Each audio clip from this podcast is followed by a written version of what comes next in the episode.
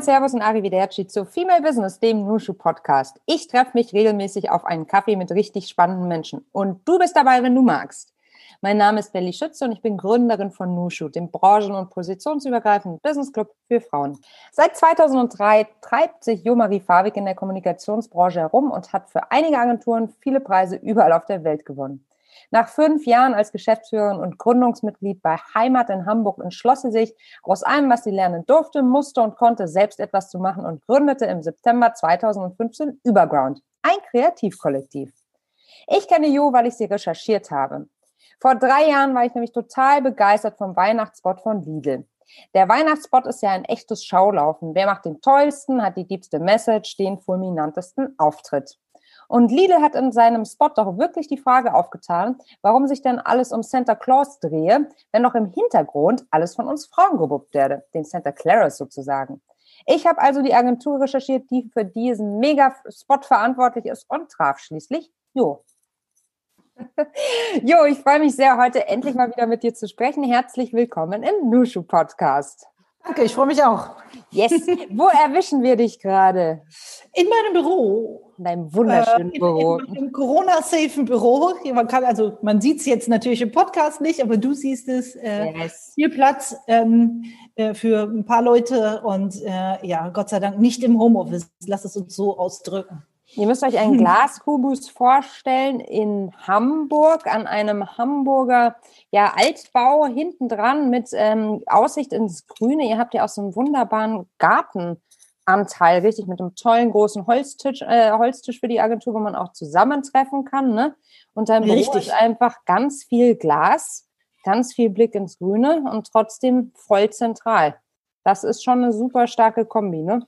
Ja, absolut. Also ich finde, wenn man so viel Zeit im Büro verbringt, dann äh, muss das auch schön sein. Also wenn du dich hier umguckst, ich habe eigentlich gar keinen Schreibtisch mehr. Ich sitze sowieso meistens irgendwo im Team und mein Büro ist eigentlich das Büro für alle. Das ist ganz hübsch. Da stehen schöne Sessel, schöne Lampen und sowas. Ähm, und da ziehen sich die Leute auch immer ganz gerne hin zurück und denken aus. Wenn ich dann äh, meistens morgens ein bisschen zu spät komme, weil ich erst meinen Sohn in die Kita bringe, sitzen hier meistens Leute sagen, oh, jo, und dann sage ich, bleib, bleib, bleib, bleib, bleib sitzen. Ich setze mich woanders hin, passt schon. Also hast du voll die Open Door Policy sozusagen ja. in Bezug auf dein. Cool. Ja, ja, absolut. Ähm, wir äh, haben diesen Podcast ja auch benannt mit dem Untertext, sozusagen Untertitel auf einen Kaffee mit. Daher die Frage selbstverständlich, wie trinkst du deinen Kaffee? Ich habe gesehen, du hast dir gerade einen gekippt. Der ging so richtig runter. Ja, wir, wir haben seit, seitdem es uns gibt eine Kaffeemaschine, dafür ist so Schleichwerbung Jura, die ähm, sehr, sehr gut in einem äh, gemeinsamen Dienst, jeder, der, jeder hat eine Woche Dienst, äh, gereinigt wird, jeden Tag. Und deswegen tut es die auch immer noch ganz gut. Und ich drücke da immer auf den Knopf Flat White. Flat White, der kommt dann Milch? raus aus der Milchdüse. Komischerweise, aber der ganze Kaffee, das ist ein bisschen seltsam, aber der schmeckt äh? ganz gut, ja. Ähm, ich trinke Vollmilch normal. Vollmilch normal, aber darauf komme ich jetzt gerade gar nicht klar. Wieso kommt der denn aus derselben Düse? Bist du dir sicher, dass Weiß es kein Defekt ist? nein, nein, nein. Der kommt aus, auf jeden Fall kommt aus der rechten Düse und nicht aus der Kaffeedüse, aber schmeckt dennoch ganz gut. das klingt so. Ja. Jo, ähm, wie startest du in den Tag? Ähm, mit äh, ganz früh morgens starte ich in den Tag mit einem Parker, komm doch einfach selber die Treppe hoch, der schläft unten, wir schlafen oben. Und manchmal, wenn wir Glück haben, müssen wir nicht aufstehen und ihn holen, der ist erst drei. Dann kommt er hochgekrochen und kuschelt sich noch mal einmal kurz an mich und ich bin dann aber wach und kann dann schon mal so den Tag, äh, äh, wie sagt man das eigentlich, vorab passieren lassen, also nicht Revue, perdu. Mhm. Ähm, und dann äh, stehe ich mit dem auf. Mein Mann ist schon sehr, sehr früh äh, aus dem Haus und ähm, äh, äh, dreht eine Runde Fahrrad, der ist gerade auch im Homeoffice, kommt dann zurück und geht in sein Office, also wir haben so ein kleines Büro eingerichtet, der ist beim NDR. Und ich mache dann Parker morgens früh, frühstücke mit dem noch kurz ein Porridge äh, mit Ameisen, in Klammern Chia-Samen. mit Ameisen ähm, ist das süß. genau. Und dann bringe ich den in die Kita. Also jetzt gerade nicht, zwei Wochen Kita dicht because of. Mhm. Ähm, das war schrecklich. Äh, aber meine Mutter war da, die hat uns da ganz gut rausgerissen und rausgeholt und äh, äh, ausgeholfen. Und dann äh, setzen wir uns beide aufs Fahrrad, also Parker hinten drauf. Dann bringe ich den in die ähm, Kita und dann düse ich ähm, nach Altona. Das ist so aus Flottbeck so, so 20 Minuten ungefähr. Und dann habe ich einen frischen Kopf und dann geht's hier eigentlich immer nahtlos los, weil ich dann äh, tatsächlich anders als alle anderen, wir fangen eigentlich um neun Uhr an und ich habe ähm, äh, das große Privileg, dass ich ein bisschen später kommen darf. habe ich mir selber erlaubt. Und dann geht's meistens los. Also dann haben wir so eine Startmeeting mit der Führungsriege und dann äh, startet das in den Tag. Die schönen Tage sind die mit nicht vielen Meetings. Davon gibt es kaum welche. Mhm. Und wie lange sitzt du dann so? Ist das ganz unterschiedlich oder wie? Ja, also sitzen, sitzen tue ich sowieso nicht viel, weil ich mhm. mich immer so, so, zwischen, zwischen den Teams und zwischen den Leuten und zwischen den Räumen bewege. Und ähm, ich versuche äh, um 6 Uhr den Griffe fallen zu lassen. Was auch oft ja. klappt, muss ich sagen. Also das liegt am wahnsinnig guten Team. Die sitzen hier oft länger, muss ich mhm. auch sagen. Mhm. Aber ich versuche schon äh, um sechs die Bude zu verlassen, einmal in der Woche, ähm, auch früher, um Parker dann auch zu holen. Das hat die letzten acht Wochen nicht geklappt. okay, aber die, die, die, Idee ist da. Das ja, ist schon mal gut. Die Idee ist da, genau. Also ich habe auch das große Glück, muss ich sagen, dass mein Mann, äh, der hat die 70 Prozent Stelle oder die mhm. 50, ich weiß es immer gar nicht so genau. Und der und wir haben noch eine Nanny, ne? Also die mhm. holt Parker zweimal die Woche, er holt zweimal die Woche und ich versuche dann diesen Tag auch. Also ich finde das auch schade, dass ich ihn nur einmal. Ist jetzt nichts Geiles, ne? Also ich würde gerne auch ähm, den häufiger holen. Und der Freitag ist immer so ein bisschen der Tag, wo ich auch früher manchmal äh, nicht verpieseln kann. Ja. Und dann würde ich Parker auch mal früher aus der Kita und dann machen wir was zusammen. Und ja. die Wochenenden sind absolut heilig. Da lege ich mein Handy vorne bei uns äh, in die Schublade und äh, gucke vielleicht manchmal noch bei Instagram. Äh, aber ich bin dann auch nicht erreichbar, auch nicht für Kunden oder sowas. Also das ist äh, einfach wahnsinnig wichtig, um äh, überhaupt auch ähm, sowas wie ähm, A, inspiriert zu bleiben und B, ähm, äh, geistig gesund. Sagen wir total, so. total. Ja. Ähm, jo, ich hole jetzt mal die richtig große Keule raus. Mhm. Ähm, warum machst du, was du machst? Das kann ich dir sagen, weil ich das gut kann. Mhm. Und wenn nichts befriedigender ist, etwas zu tun, was man echt wahnsinnig gut kann. Also ich habe ähm, ähm, vielleicht nicht so als Kind oder als Jugendliche oder so, habe ich nicht wirklich äh, wahnsinnig immer gesucht, was ich kann und äh, war total ehrgeizig, war überhaupt eigentlich nicht so richtig ehrgeizig außer Rollschuh fahren und äh, das konnte ich auch ganz gut, deswegen mache ich das auch immer noch mhm. ab und zu, auch wenn es jetzt ja wieder so einen Rollschuhtrend gibt. Ähm, das habe ich eigentlich die ganze Zeit durchgezogen und ähm, ich habe immer geschrieben ähm, ich habe mit 14, mit 14 glaube ich oder 13 irgendwann angefangen, äh, in einem kleinen Kaff, aus dem ich komme, im Stetten, äh, beim im Stettiner Tageblatt äh, Geschichten zu schreiben, zuerst äh, zu Jugendthemen, dann wurde das mehr, dann wurde das Kultur. Und ich hatte deshalb nie einen wirklichen Schülerjob oder sowas. Ich habe immer schon geschrieben, also Journalismus gemacht und das konnte ich auch ganz gut. Dann habe ich das angefangen zu studieren, to make a long story very short, habe ich sehr, sehr viel rumstudiert, ähm, auch viel äh, schon in Magazinthemen rumgeschnüffelt, habe dann für die Westfälischen Zeitungen gearbeitet, ich war Münster, habe für Titus ähm, ähm, mit den Titus-Leuten ein Magazin gemacht und bin dann ähm, äh, für so ein letztes Praktikum am Ende meines Studiums bei Jungformat reingerutscht. Also ich habe einfach gegoogelt. Große Werbeagentur in Hamburg, ja. Nee, ich habe gegoogelt Copytest. Und das war dann, mhm. der, der war dann schon online. Und den habe ich dann gemacht und dann haben die mich genommen, dann habe ich Praktikum gemacht, dann habe ich gemerkt, Alter, das kann ich ja, ich kann das echt gut. Alle, mhm. sind, alle sind ganz begeistert von dem, was ich mache. Und das war während dieser ganzen Journalismuszeit immer so, ja, das sind schon tolle Artikel, aber es war nie jemand so, meine Güte, der hat diese geile Headline geschrieben. Mhm. Mhm. Und da habe ich dann auch gemerkt, dass ich ganz gut Filme schreiben kann und so. Und dann bin ich da geblieben. Also, dann habe ich mein Studium, äh, als ich es fertig hatte, abgebrochen tatsächlich.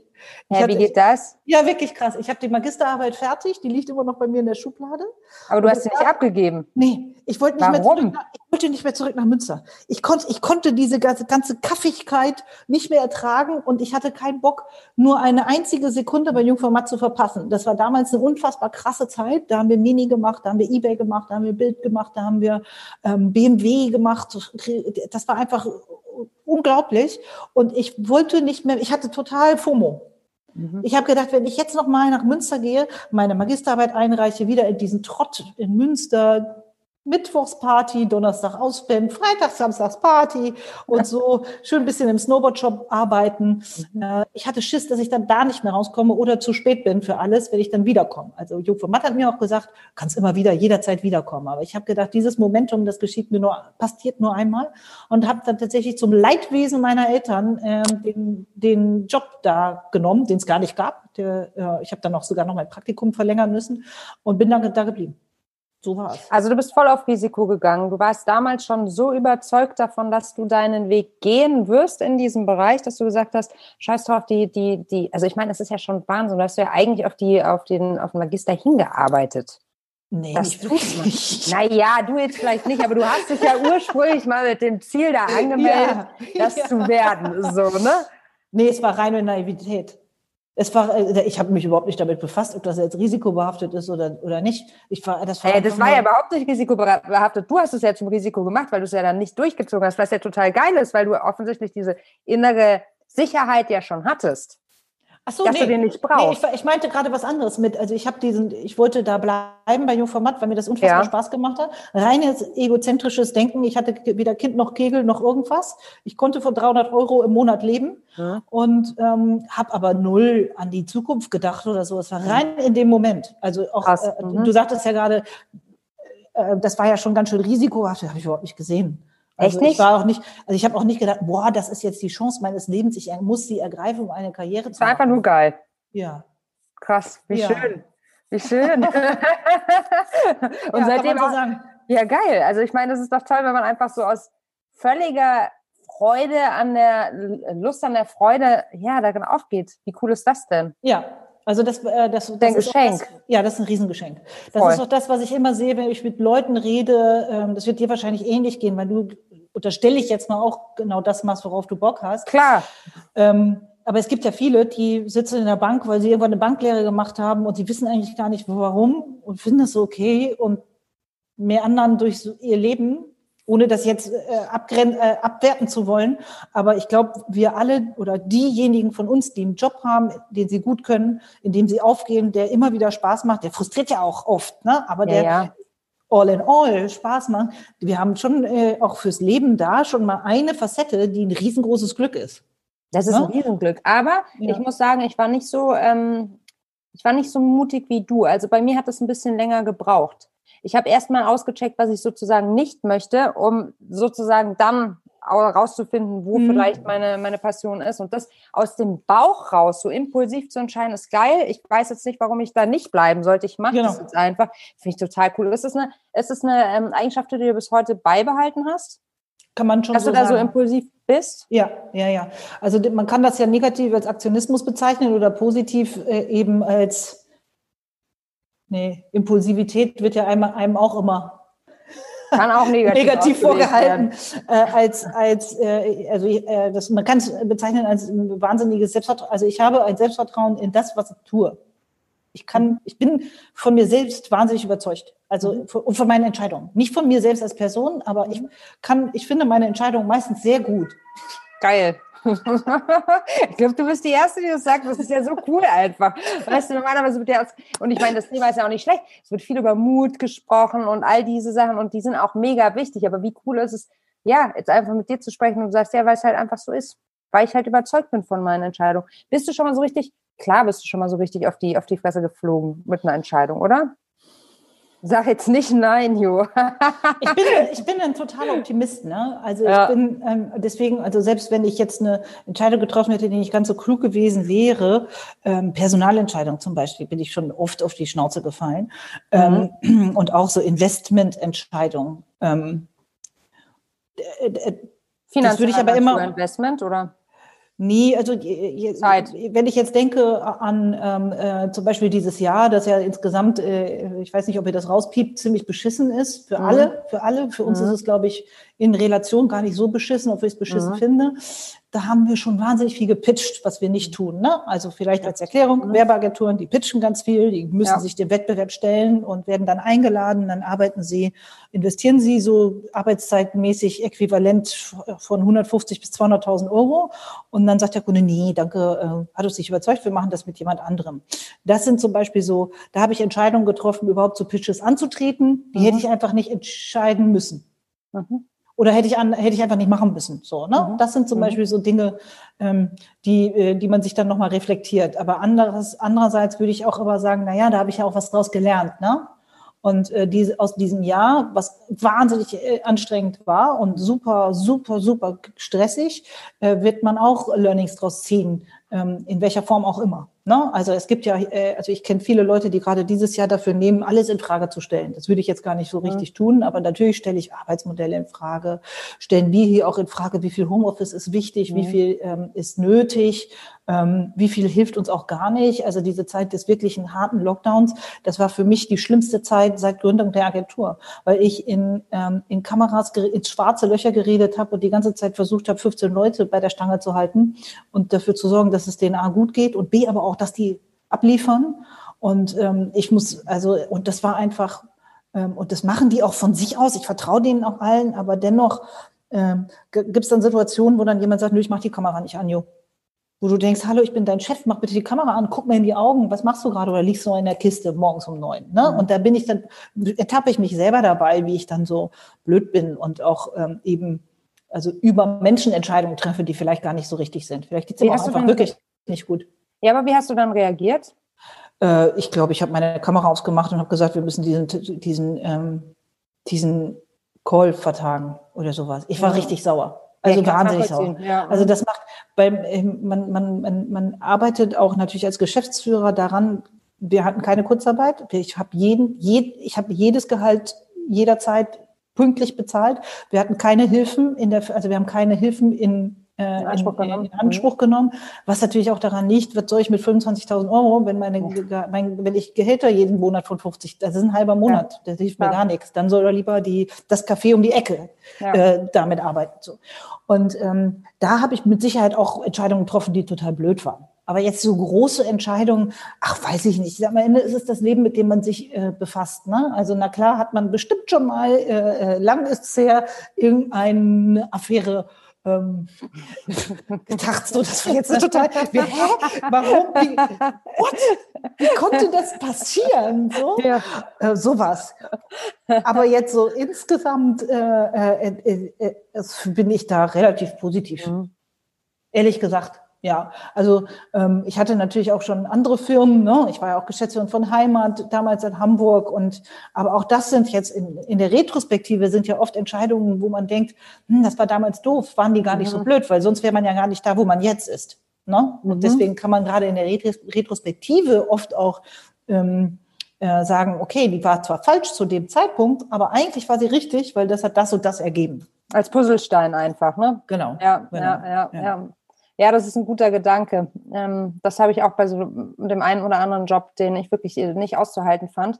Ja. Aber rückblickend, genau, also entweder ist es so der, der, der Weichzeichner, den man sich da selbst Richtig. rüberzieht, genau. weiß ich nicht, oder ist es tatsächlich die Erkenntnis, dass man da ein, zwei Skills mitgebracht hat oder mitgenommen hat, die ähm, ja einen wirklich weitergebracht hat, haben. Ja, also ich hatte einmal so eine Situation, vielleicht kann ich die noch erzählen, weil die irgendwie ja, interessant ist, ähm, wo ich einfach nicht das es ging um, um Job, den ich hatte, inne hatte in der Firma. Und ich hatte die ganze Zeit dieses Bild von mir, wenn ich kündige, wenn ich wirklich selber gehe, dann gehe ich geschlagen von dem Schlachtfeld.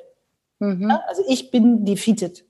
Und dann ähm, saß ich im Urlaub um mich herum, nur lustig. Da, äh, damals flog man noch nach Bali, ähm, Flight Charm. ähm, und um mich herum saßen nur lustige Leute, die irgendwie alle große Jobs hatten auch und tranken Bintang. Und bei mir klopfte das Herz so gegens Kinn weil ich Schiss hatte, dass Back in Hamburg an meinen Stuhl gesägt wird. Da, da, da habe ich irgendwann gedacht, ich glaube, ich muss mal meinen meinen Gedanken irgendwie ändern und dieses Bild, was ich gerade von mir habe, wenn ich mir überlege, wir spielen jetzt gerade auf so einem Spielplatz alle miteinander und ich gehe einfach, weil der ist mir voll viel zu langweilig und ich baue mir meinen eigenen, mhm. dann ist das ungefähr das gleiche, also Schlachtfeld, Spielplatz ist eigentlich fast das gleiche und in dem Moment war mir klar, alles klar, ich kündige einfach. Das ist die perfekte Entscheidung und eben nicht mehr die falsche. Und das habe ich dann auch gemacht und bin damit auch sehr, sehr, sehr, sehr, sehr äh, happy gewesen. So, ne? Und manchmal hilft es halt auch, gerade wenn man vor großen Entscheidungen steht, mal so die Perspektive zu wechseln. Was bedeutet das überhaupt? Ich finde das oft, wenn man mit so Leuten spricht, auch, hängt das dann alles immer so an so eine große Glocke, am Ende ist nur ein Job. Und entweder das probiert man es aus oder man probiert es nicht aus. Also das ist natürlich, die einen gründen gerne, die anderen nicht so. Oder für, für viele ist das ja auch einfach ein riesengroßes Ding, Business. Jobentscheidungen, all diese Dinge. Und einfach auch mal zu sagen, ich mache das jetzt ein Jahr und dann schaue ich mal weiter. Das ist ja nicht alles immer forever in Stein gemeißelt. Man ist ja selbst äh, sein eigener Herr, wie man so schön sagt. Ja, Job ähm, ist halt für viele wahnsinnig identitätsstiftend. Für dich ja, ja auch, für mich ja auch. Ne? Und das mhm. von, von sich selbst zu entkoppeln, fällt natürlich in Teilen ja. echt schwer so. Ne? Ja. Ähm, Beruf ist gleich Berufung, Fragezeichen. Ne? Also all die Gedanken, die man dann zu hat. Hast du das dann noch, ähm, also du hast deine Entscheidung getroffen und konntest den Urlaub danach genießen und auch sehr ja, viel. Top. Super. Ah, das ging. Wunderbar. Also, ja. ja, das ist komisch, ne, dass man manchmal so lange auf sowas rumkaut und dann Richtig. einmal hat man diesen lichten Moment und dann, dann weiß man auch, was zu tun ist. Genau. Aber dass man das nicht steuern kann, ne?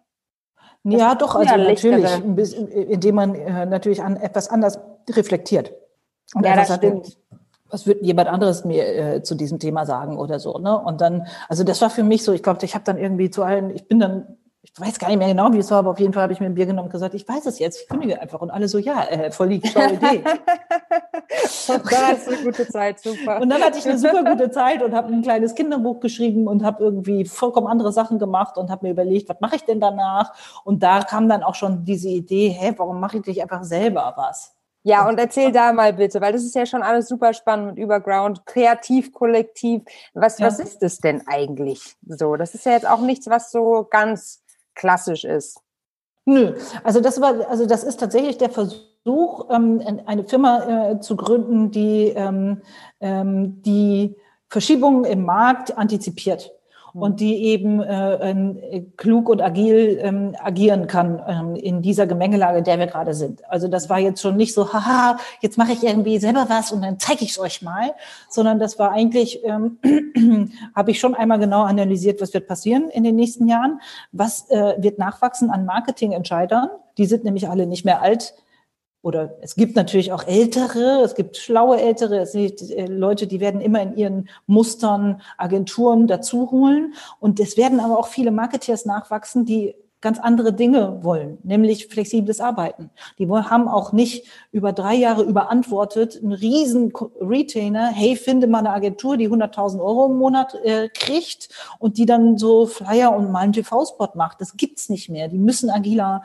ähm, agieren. Es wird auch äh, äh, riesengroße Firmen geben, die brauchen ähm, ein kreatives Beiboot für gewisse Themen. Für andere Themen haben die andere Agenturen. Und mir war klar, dass diese ganze Kosten Kostenstruktur ähm, so auch nicht mehr abbildbar ist. Ne? Also ich, das war mir immer schon schleierhaft, äh, warum ich als Kreativchefin äh, Katalogjob an Land ziehen sollte. Ne? Warum? Was wollen wir damit? Na klar, ein, eine Galeere, die Galeeren im Schiffsbauch, die Galeerensklaven im Schiffsbauch äh, müssen auch beschäftigt werden. Böse jetzt gesagt, mhm. aber wir, mhm. es, es ist ein Herr von Grafikern. Was sollen die denn alle machen, wenn es eigentlich nur um das große Konzept geht mhm. und vielleicht in-house bei Kunden dann auch gewisse Dinge schon selber gemacht werden? Mhm. Das war mir einfach klar, dass da eine äh, Gemengelage entstehen wird, wo wir ähm, ähm, äh, eine Lösung sein können für Unternehmen, auch große, ne? also und auch international gedacht. Und äh, das Zweite war, dass ich halt eben auch Lust hatte, n, n, eher studioartig ähm, zu, äh, äh, am Markt zu sein und auch immer ähm, schon mir gedacht, das muss eigentlich gehen, dass man im Tagesgeschäft so gute Kreationen macht und so gute äh, Dinge auf die Straße bringt, dass ähm, die Kunden das gerne haben wollen, auch andere, dass die das sehen und dann kommt der nächste. Und das ähm, war für mich wahnsinnig wichtig, dass wir nicht irgendwo Klinken putzen. Das ist uns auch jetzt die letzten fünf Jahre wahnsinnig gut gelungen. Ne? Also wir haben mehr Pitches abgesagt und mehr äh, Jobs auch abgesagt als angenommen, mhm. weil wir eben diese Studioidee auch haben, dass wir ähm, ähm, äh, gewertschätzt werden wollen. Ne? Also da, da, mein Vater war Architekt und äh, das ist ja bei Architekten und in Architekturbüros schon auch üblich. Ne? Na klar machen die auch Pitches, also das heißt bei denen nehmen Wettbewerbe. Aber wenn du ein saugutes Architekturbüro bist, dann freut, freut sich ein Bauherr, wenn du äh, für den arbeitest. Mhm. Ne? Und dieses, diese, diese, diese gegenseitige Wertschätzung auch, des, da gibt's eine Aufgabe, bau mal da eine Kirche hin. Kannst du das? Möchtest du das mit uns machen? Ich überlege es mir, ja, ich mach's, wow, wie toll, und jetzt machen wir das gemeinsam. Und dass es eben diese Art von Kunden-Agenturbeziehungen mehr geben wird. Oder dass die vielleicht auch mehr nachgefragt wird. Das war so die, diese Rahmenlage, wo ich gedacht habe, das könnte als Kollektiv gut abgebildet werden, weil dann kann man einmal groß werden und dann kann man auch wieder ganz klein sein, je nachdem, wie die Jobs reinkommen weil ich ja nicht planen kann. Also wenn jemand, wenn ein Kunde A kommt und sagt, ich möchte jetzt dieses Projekt mit dir machen, weiß ich ja dennoch nicht, was ich im nächsten halben Jahr dann mache, wenn das Projekt durch ist. Ne? Und da muss ich ja dann darauf antworten können, indem ich dieses Kollektiv auch wieder schrumpfe. Und das hat äh, insgesamt ziemlich gut geklappt.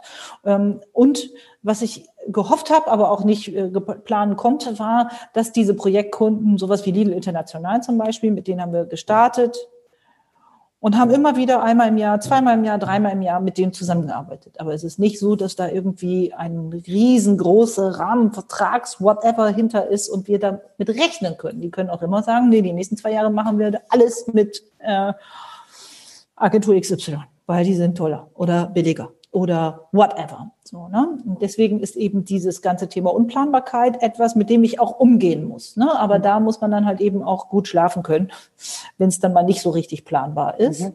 Und das Zweite, warum ich das oder warum ich wusste, das kann ganz gut klappen, ist natürlich, dass mir damals schon klar war, dass dieses ganze Thema äh, Frauen äh, in Führungspositionen etc. mir einen PR-Aufwind geben wird. Auch wenn ich gar nicht jetzt so dieses ganze Thema so, also da, ich habe nicht eine Agentur gegründet, in der viele Frauen arbeiten, weil ich eine Agentur haben wollte, in der viele Frauen arbeiten, sondern ich will eine gute, wahnsinnig gute Agentur haben, die anstinken kann gegen Heimat, gegen Grabatz, gegen all diese ähm, bekannten großen Agenturen, inhabergeführten äh, und, und unabhängigen Agenturen. Ich will mit denen zum Pitch eingeladen werden, nicht mit irgendwelchen äh, äh, Mini-Agenturen auf der grünen Wiese. Und das haben wir halt bewiesen, dass das eben ging. Und dass das eben auch in, einem, in einer ganz anderen Aufstellung geht, als dass die ich sag mal, alteingesessenen, nicht alten, aber als die etablierteren Agenturen, als die äh, agieren. Also ich bin, wir sind jetzt 17 und das, wir sind Toll. 17. So, und wir sind auch nicht, wir könnten schon längst 25 sein, aber das war nie das Ziel. Ich hatte letztens einen lustigen Call mit so einer Einkaufschefin, die sagte, wir sind jetzt ihre Zahlen durchgegangen. Hm, eins verstehe ich überhaupt nicht. was kommt denn jetzt? Warum sind sie denn nicht gewachsen in den letzten Jahren? Die konnte es nicht begreifen konnte es nicht begreifen, dass es, dass es mir nicht um Wachstum geht und um ähm, Revenue um jeden Preis, sondern dass ich lieber einzelne richtig geile Projekte mache, um die ich mich auch selber kümmern kann, weil das ist eben auch nicht skalierbar. So eine so eine hohe Qualität auf die Straße zu bringen.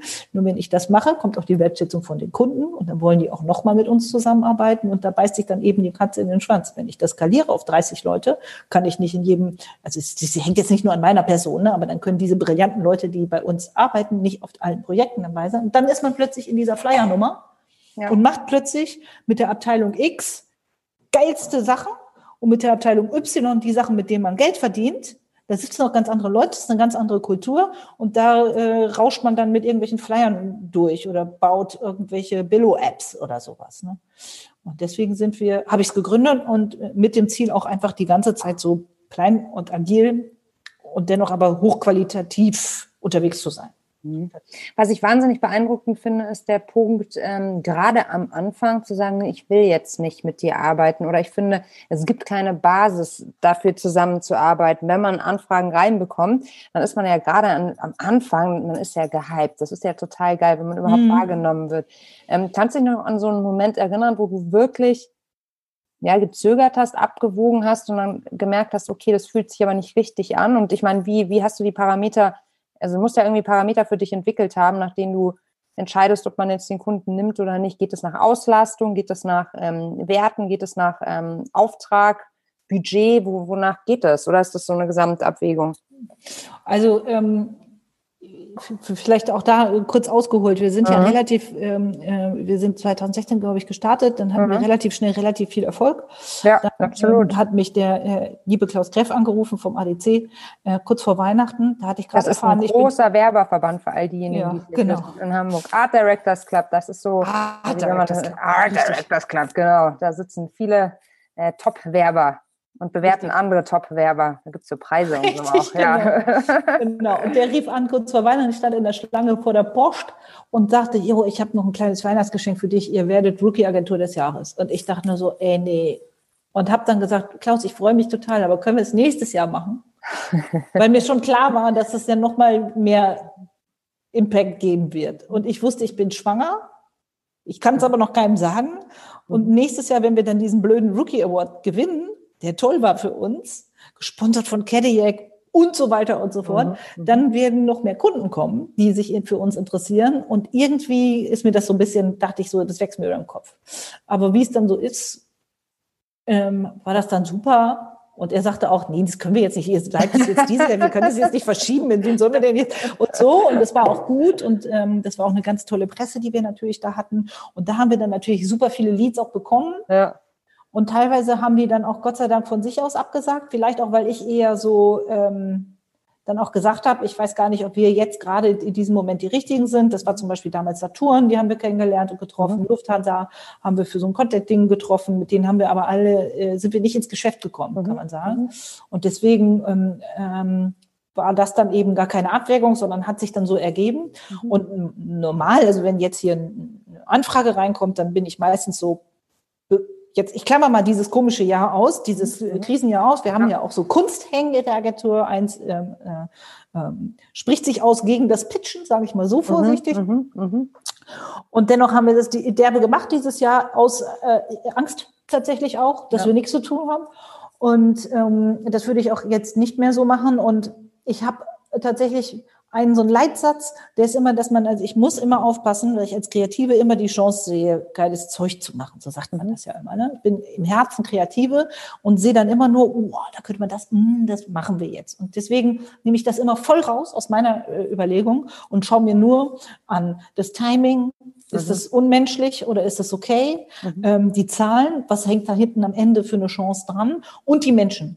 Das ist für mich 50, 60 Prozent. Also das Kennenlernen, wie reden die, wie sind die, wie behandeln die uns.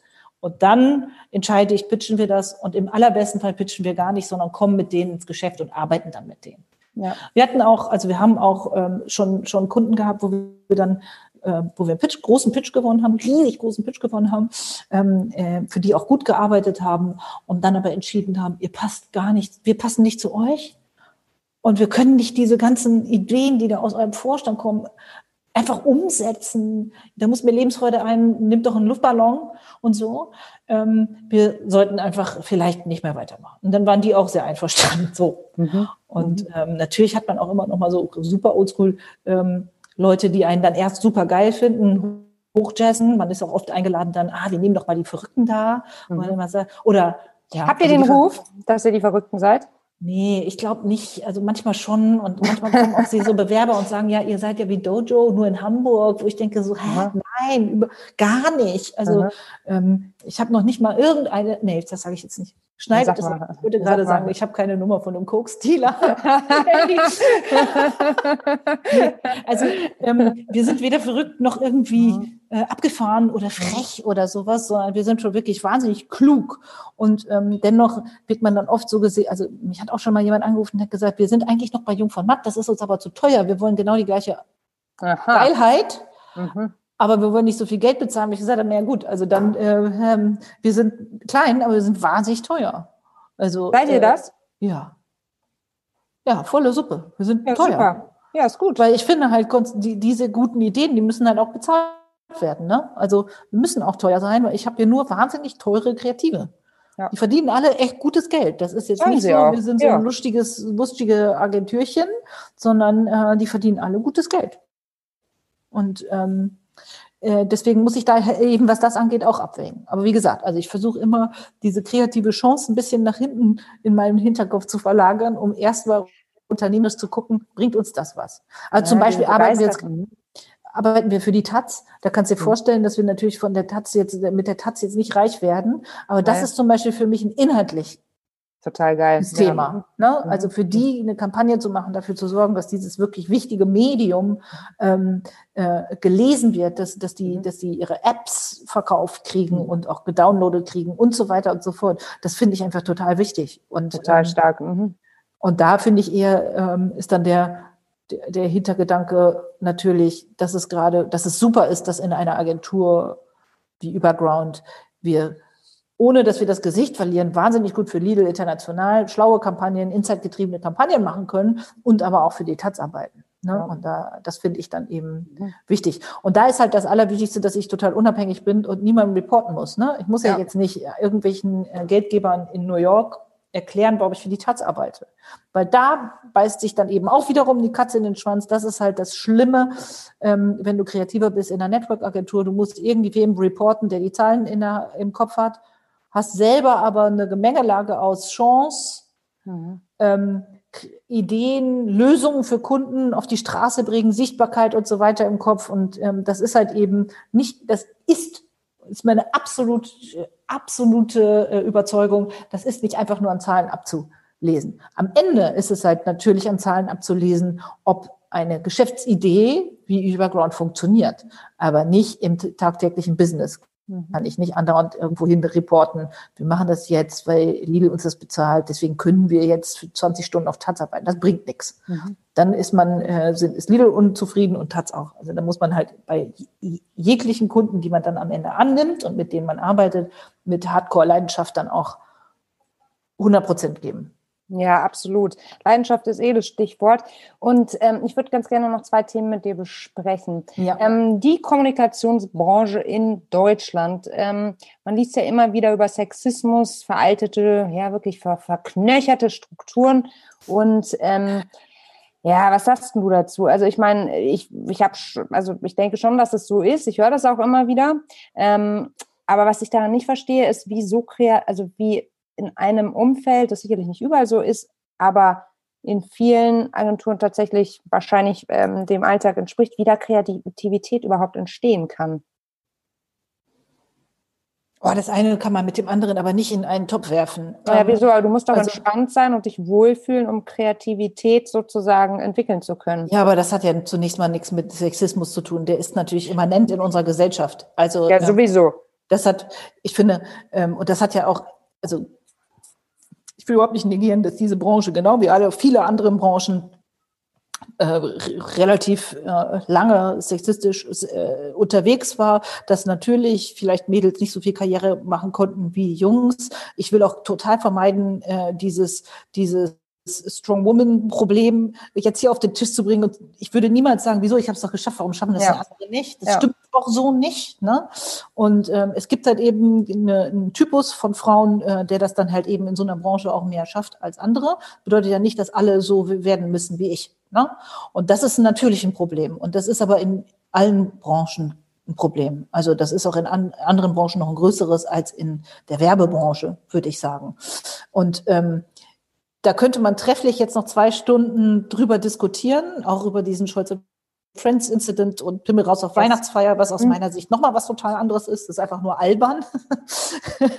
aber sexistisch bleibt es. Es ist auf jeden Fall krass albern, aber es ist trotzdem sexistisch. Also für alle, die es nicht wissen, ähm, ihr könnt es nachlesen. Ähm, es ist was passiert bei Scholz und Friends, genau. Es ist was vor fünf Jahren. genau. ich muss das aber wirklich. Ja, genau, aber es ist jetzt erst hochgepoppt, also 2020 aber hochgepoppt. Ja, richtig. Genau. genau. Das war dann ein ganz, ganz tolles Sprungbrett und am Ende ist mhm. die Diskussion sehr fruchtbar. Dieses Bashing von Weihnachtsfeier. Also, es würde zu weit führen. So. Mhm. Und das Zweite ist aber, wie kommt man auf kreative Ideen in einem ähm, Umfeld, das Pressure hat? So. Und das kann ich nur von uns sagen, dass das für mich äh, äh früher immer ein, ein totaler Ansporn war.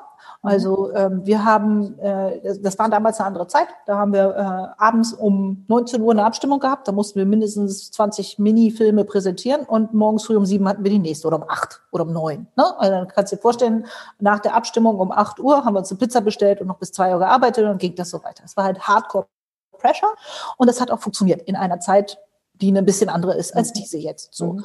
Und ähm, ich konnte das immer ganz gut unter so einem Druck gut arbeiten, kann ich jetzt auch immer noch gut. Aber es gibt halt eigentlich vielleicht 90, 90 Prozent also, oder 80 Prozent der Leute finden das halt voll bescheuert. Und äh, ich kann das jetzt nur für Überground sagen. Ich, mich treibt ja dieses ganze Thema Angstfreiheit um. Ne? Also gar nicht mhm. jetzt Mut. Die einen sind mutiger, die anderen sind nicht so mutig, sondern also angstfreie Räume zu schaffen. Also ein Umfeld zu schaffen, wo es nicht um Angst geht, mhm. wo Angst auch oder Druck nicht ähm, weitergegeben wird. Ne? Oft ist es ja auch so, dass dann ein Kunde in einer Hierarchie anruft, vollkommen panisch, uns den Druck, meiner Beratung den Druck weitergibt, die gibt das an die Kreativen und dann wird das nix so. Mhm. Und das versuche ich auszubremsen. Und das versuche ich halt eben auch als Chefin so hinzukriegen, dass dann natürlich ein Respekt ist vor meiner Expertise, von der Expertise meiner CDs, aber dass jeder jederzeit mit jeder Idee kommen kann, auch der allerletzte Praktikant. Weil, und das ist ein Unterschied zu vielleicht anderen Branchen, man kommt, wenn man Ideen macht und Ideen hat, dann hat man halt immer so dieses, das pochende, blutende Herz auf seiner Hand und das legt man mir auf den Tisch. Das muss ich wohlwollend erstmal angucken. Da kann ich nicht einfach immer sagen, scheiße. Mhm. Ich muss dann auch mal sagen, nicht gut, weil. Mhm. Manchmal haben wir hier auch, also da werden dir jetzt meine Kreativen auch sagen, ja, pff, aber manchmal bist du auch schnell und ne, dann mhm. fege ich solche Dinge auch weg. Aber ähm, eine, eine, eine Atmosphäre zu schaffen, wo jeder, jede immer alles sagen kann und alle Ideen auf den Tisch bringen kann, das finde ich wahnsinnig wichtig angstfreie Räume. Und das ist auch, wir waren ja eben bei Kriterien, wie ich Kunden auswähle. Wenn ich Kunden habe, gucke ich schon auch darauf, dass ich denen auf Augenhöhe entgegentreten kann und denen auch sagen können, das halte ich jetzt für Quatsch. Weil das kenne ich auch noch von früher, wenn ich, ich, ich bin mega verantwortungsbewusst und wenn mir ein Kunde sagt, übermorgen brauche ich tausend Ideen, dann sage ich, ja klar, I try. Und das ist Quatsch. Da muss ich halt schon vorher sagen, das wird nicht klappen, um kein Geld der Welt. Ich kann nicht die Schwerkraft aufheben. Wir können versuchen, dass ich dir drei bis fünf Ideen, weißt du so. Und ähm, das geht halt eben nur, wenn nicht die ganze Zeit Angst herrscht und wenn man nicht Schiss hat, die ganze Zeit angeschrien zu werden. Und es gibt natürlich auch so Kunden, die sind dann so Choleriker und so und die versuchen wir dann halt eben auch einfach nicht zu haben. So. Aber dass die ganze Branche natürlich auch immer noch ein bisschen angstgetrieben ist und auch das viel mit natürlich ähm, äh, ähm, einem Hochhalten von, von äh, Arbeitsethiken, wie es die früher mal gab, äh, einhergeht. Ne? Also ich, es gibt ja auch zum Beispiel in dieser Krise Beispiele, wo äh, Agenturen, das finde ich halt so, das, halt, das ist halt so wahnsinnig dumm, ne? Und dann so Mails rumgehen von Geschäftsführern, wir gehen jetzt in Kurzarbeit, aber ich erwarte von euch dennoch 50 Prozent Kurzarbeit, ich erwarte von euch dennoch 120 Prozent Komponenten. Ei, ei, ei, ei, Hi, ja, halt, ja, da stehst du mit einem Bein im Knast. Also das ja, ist ja richtig krass. Und naiv. Ja, völlig. Total naiv. Und ähm, das, da spielt aber dann natürlich auch eine reine Angst eine Rolle, äh, äh, eine Gewinnvorgabe nicht zu halten. Und da komme ich jetzt zum Punkt, nach viel Gelaber, ich habe ja keine Gewinnvorgabe. Mhm. Habe ich ja nicht. Und für mich habe ich habe immer, also natürlich will ich, dass diese Firma nicht in rote Zahlen läuft, aber wenn ich jetzt Ende dieses Jahres es schaffe, eine schwarze Null zu schreiben, ist doch alles, dann habe ich 17 ja. Leuten Gehalt ausgezahlt, ein gutes und mir selber auch.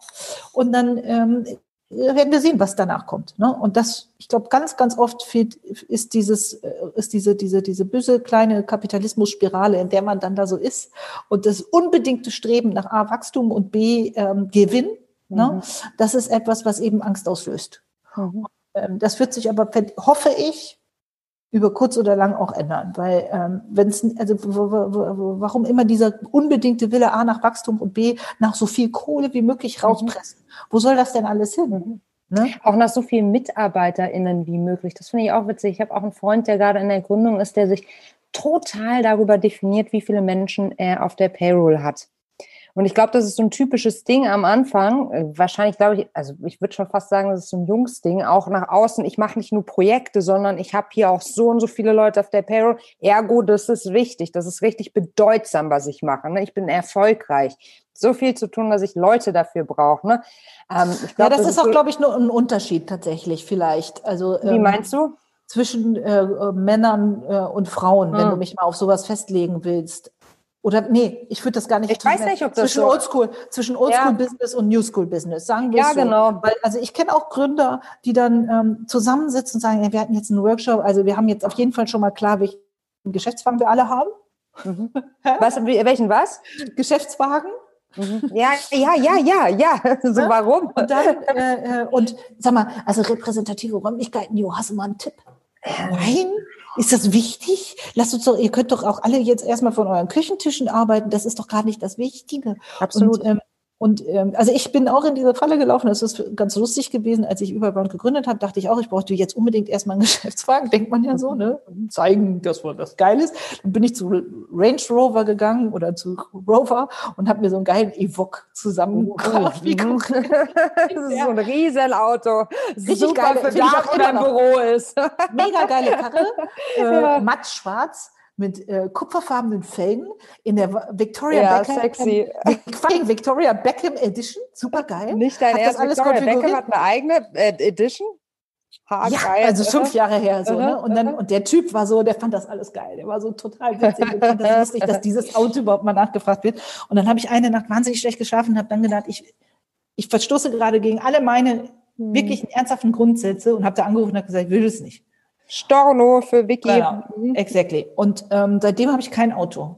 Und ähm, habe auch irgendwie, wir sind, wir sind ja ein bisschen rausgezogen nach, nach Großflottbeck, habe immer gedacht, dann brauche ich auf jeden Fall ein dickes Auto. Bei uns um die Ecke, Großflottbeck, ne? alle haben mhm. Porsche und so.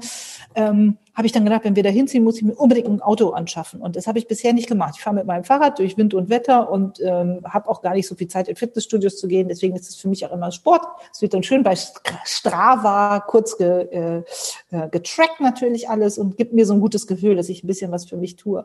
Aber dieses ganze Getue um diese Statussymbole, ja. das ist etwas, was ähm, natürlich auch in Zeiten dieser Krise irgendwie dann auch total spannend ist. Wenn ich eine Firma gründe und mir als allererstes mal einen Geschäftswagen und ein Geschäftsführergehalt von 25.000 Euro auf die Fahnen schreibe, dann muss ich das ja auch erstmal erwirtschaften. Ja, ja. Ne? Und dann, und natürlich werden in dieser Zeit jetzt Agenturen und Firmen über die äh, äh Wupper gehen. Ist einfach so. Ja. Nur muss man dann auch mal gucken, was sind denn die Rahmenbedingungen, mit denen diese Firmen ähm, existiert haben. Mhm. Ne? Absolut. Und ähm, ich will jetzt auch nicht sagen, dass alles, was wir hier tun, äh, der Weisheit letzter Schluss ist, aber für mich funktioniert, sagen wir so. Mich funktioniert und das ist auch das Wichtigste. Ja. Also eben, dass man nicht irgendwas bedient, äh, wovon man ausgeht, dass man es automatisch bedienen müsse, wie eben, ich bin die erfolgreiche Gründerin einer Agentur, natürlich brauche ich einen äh, Firmenwagen und natürlich die Victoria Beckham Edition. das ist so Geil. gut. Ja, super. du, Jo, ähm, ich würde ganz gerne noch eine Runde Quick and Dirty mit dir machen. Ja. Ähm, das geht so, ich stelle dir wahnsinnig viele gemeine Fragen, Scherz, ähm, aber du antwortest äh, schnell mit einem Satz aus dem Bauch raus. Bist yes. du bereit? Ja, ich bin bereit. Was war der Moment, der für dich dein bislang größtes Erfolgserlebnis war? Geburt Parker. Was und als ich dann, stopp, ich muss kurz ausholen, als ich dann die, äh, die äh, wahnsinnig tolle Schmerztablette bekommen und die meine äh, Migräne ähm, ähm, final äh, eliminiert hat. Weil Welche ich, ist denn das? ich sehr aufgeregt war. Weiß ich nicht mehr. Haben die mir Ach so, bei der Geburt oder was? Ja, genau. Krass, okay. was war die größte Herausforderung in den letzten zwei Jahren deiner Karriere? Äh, äh, Krise, Lockdown, Schreck, Schreck und daraus äh, äh, ähm, äh, wieder persönliche Kraft zu ziehen und angstfrei in die Zukunft zu blicken. Mhm. Wenn du eine Sache auf der Welt sofort ändern könntest, welche wäre das? Klimaerwärmung stoppen. Mhm. Wie ist deine Definition von Feminismus? Muss in allen Köpfen immanent verankert werden. Also bist du Feministin? Ja, absolut. So weißt du was? Du, ich will ja unbedingt noch, wir haben ja die Weihnachtsedition mhm. und du hast jetzt ein paar Mal von Lidl gesprochen und so bin ich ja auch auf dich und auf euch gestoßen, weil es gibt diesen unfassbar geilen ähm, Lidl-Werbespot, der dann ist von 2017. 17 ist der, genau. Oder 16? 20, ich weiß gar nicht. Ich glaube, es muss 20, oder? Nee, 16. Ich mir irgendwo aufgeschrieben. 2016, genau. Mhm. Und über diesen Werbespot, den ich da sah im Fernsehen, ähm, bin ich auf You aufmerksam geworden, weil You da zwar nicht zu sehen war, aber diesen, dieser Spot einfach so unglaublich geil ist. Also kurz, die Idee ist, ähm, oder die Message ist, ähm, wieso heißt es eigentlich Santa Claus und wieso feiern alle den alten Herrn, wenn noch die Frauen zu Weihnachten immer alles im Hintergrund wipp, äh, wuppen. Deshalb genau. Santa Clara. So. Und ich war schwer schockiert im Positiven, wie Lidl auf die Idee kommt, wirklich so ein feministisches, äh, so einen feministischen Spot zu Weihnachten zu launchen. Vor allem der Weihnachtsspot ist ja ungefähr so der wichtigste und prestigereichste äh, des Jahres, wenn man das so sagen kann. Ne? Mhm. Und dann habe ich recherchiert, bin erst auf die Sängerin gestoßen. Es gibt nämlich äh, ein Lied dazu, Santa Clara Lied. Ähm, das vertaggen wir euch natürlich. Ähm, es wurde von einer Hamburgerin ja. Äh, Emily. Emily, genau, aufgenommen und dann bin ich auf Jo gestoßen. So, und seitdem bin ich großer Fan von Jos Arbeit. Vielleicht erzählst du nochmal, wie es zu diesem, ja, wie, wie, wie bringt man ein vielleicht doch eher konservatives Unternehmen dazu, sowas Modernes zu machen? Also wir waren zur richtigen Zeit am richtigen Ort äh, mit den richtigen Leuten und der richtigen Botschaft und äh, zwar auf beiden Seiten. Ähm, äh, bei Lidl International hatte sich ein neues Team ge ge äh, ge geformiert und äh, wir uns, wir waren auch neu. Die hatten geladen zu einem Pitch, haben uns eine Wildcard gegeben und wir hatten überhaupt nichts zu verlieren und sind da auch hingegangen und haben so einen geilen Spot den präsentiert, so Herzschmerz, Geheule wo so ein mhm. Kind äh, Opa stirbt und dann kriegt es aber noch aus dem Jenseits eine, noch ein Geschenk, ein Medaillon, wo Oma immer, also weißt du, so Quatsch, so Wein, Weinzeug. Und dann haben wir das präsentiert und haben gesagt, das könnt ihr machen, aber nicht mit uns. Mhm. Viel Spaß. Und dann haben wir eben. Habt ihr gemacht? Also ihr habt so ein Fake aufgesetzt. und fanden sie aber, aber sie hätten es gekauft erstmal, oder wieder fanden sie? Wir haben auch, fanden glaube ich, haben ein bisschen waren auf jeden Fall so voll auflaufen lassen. Genau. Und dann hatten wir eben diesen Grundgedanken, sag mal, wie kann das eigentlich sein, dass die Frauen die ganze Arbeit machen und wirklich den Fame? Ja. Santa Claus, lass uns immer ablösen und hatten einen guten Mutfilm dabei und so. Hatten auch noch ein anderes Konzept dabei, was auch sehr, sehr gut äh, äh, angekommen ist. Und haben dann in dieser glücklichen ja, Gemengelage den Pitch zunächst mal gewonnen, sowieso als Agentur. Da war aber noch nicht klar, ob die mit Santa Clara gehen oder mit dieser anderen. Wir hatten noch eine Herzschmerznummer, die in Afghanistan spielte zu der Zeit und mit Flüchtlingen zu tun hatte und so, äh, mit was die gehen. Und ich habe ich war damals in Cannes, ich war in Cannes in der Jury und da ging es darum, dass die eine Entscheidung treffen. Und dann riefen die mich an. Ich war gerade fertig mit dieser zehn Tage Jury-Quatsch und hatte, war eingeladen, saß in Saint-Tropez in so einem Club und hinter mir stand so eine Band und hat so Schingel-Schangel französische Quatschmusik mit Bahnflöten und so. Und die sagt, wo bist du denn? Und ich so, hm, naja, ihr wisst ja in Cannes. Ja, wir wollten dir nur sagen, du hast den Pitch gewonnen. Und ich so, aber mit welchem Konzept? Und ich dachte die ganze Zeit, sie nehmen das Herz Schmerz, weil das hätte man sehr, sehr einfach, das wäre einfach gewesen. Und die sagt, mit Santa Clara und ich so, oh mein Hammer. fucking Gott, Scheibenkleister. Hammer. Und die sagten dann, und wann, du bist ja jetzt noch in Cannes, heute kannst du dir noch was eintrinken, das war Samstags, Montag bist du in Neckarsulm. Und ich so, alles klar, gut, das bin ich. Und dann sind wir da hingefahren und haben das wirklich von from scratch mit denen zusammen ähm, auf die Straße gebracht. Mit all den Assets. Es ist eine riesengroße Kampagne gewesen. Ja, es ist riesig gewesen. Ja. Also ihr müsst euch das war ja nicht nur der TV-Spot, sondern äh, nee. das war ganz, ganz viel drumherum. Wir, haben, wir waren die Ersten, die dann halt eben überhaupt, ne, wir wussten, es kommt vielleicht ein Shitstorm. Dann haben wir Answer-GIFs produziert für die Ist für einer gekommen? Nee. Ja, ja, ja. Das wurde aber Echt? alles immer so im Kern erstickt, weil die eine Hälfte fand super geil, die andere Hälfte fand super scheiße. Oh. Und wir hatten dann aber auch so Antwort-GIFs von Santa Clara, die dann so sagt, ach danke mm, und so.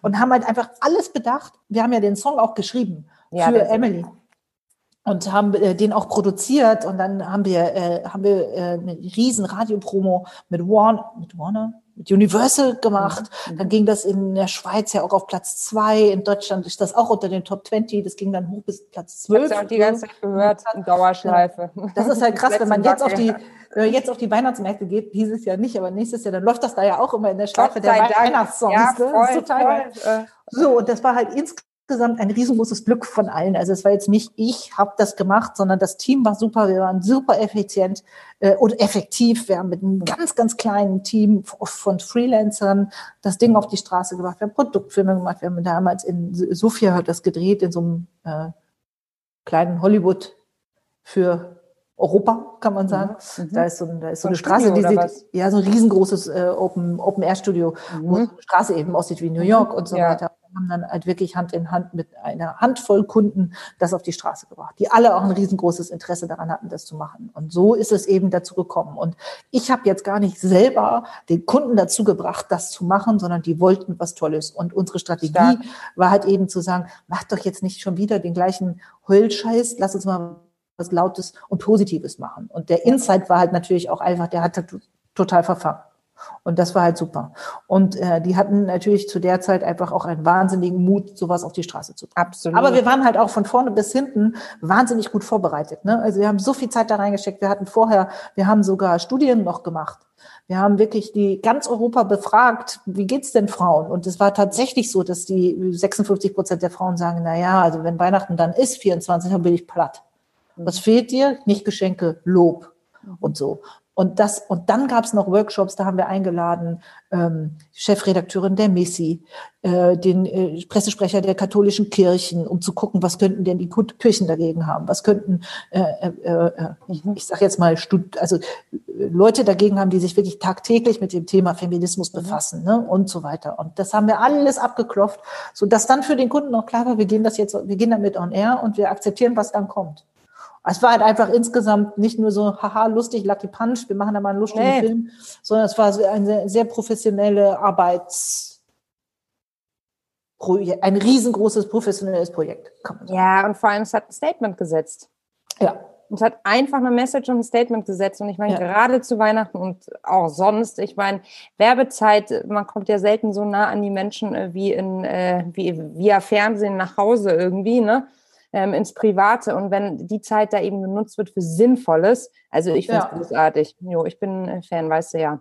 Ja, danke schön. Ach, ja, wir verlinken euch den und ich werde ihn auch Ja, dieses Jahr mal. 2020 wie immer in Dauerschleife hören und mich sehr weihnachtlich fühlen und irgendwie sehr empowert und äh, werde ähm, meine feministischen äh, Plätzchen backen und äh, mich dann für ein paar Tage in die traditionellen Rollen, äh, Rollenzuweisung begeben. Genau. Bis dann wieder Ist ja Januar ist und ja, ja, genau, bis dann wieder Januar ist und das heißt volle Rotze angreifen auf allen Kanälen. Ich danke dir für deine Zeit, Jo, hat Spaß gemacht wie immer und Hat mir auch Spaß gemacht. Vielen Dank. sehr schön und ich wünsche dir ein frohes Weihnachtsfest. Ah Ja, richtig. Das können wir ja jetzt schon sagen. Ne? Ja, selbstverständlich. Weihnachten ist bald. genau. so ist es. Ja, Tschüss. dir auch. Danke. Bye, bye. Das war Female Business, der Nushu Podcast. Wenn dir das Gespräch gefallen und dich inspiriert hat, dann freue ich mich sehr, wenn du uns abonnierst, eine 5-Sterne-Bewertung gibst und den Nushu Podcast mit deinem Netzwerk teilst. Du kennst weitere spannende Persönlichkeiten, die unbedingt zu Wort kommen sollten? Dann schick uns eine Mail an podcast.teamnushu.de.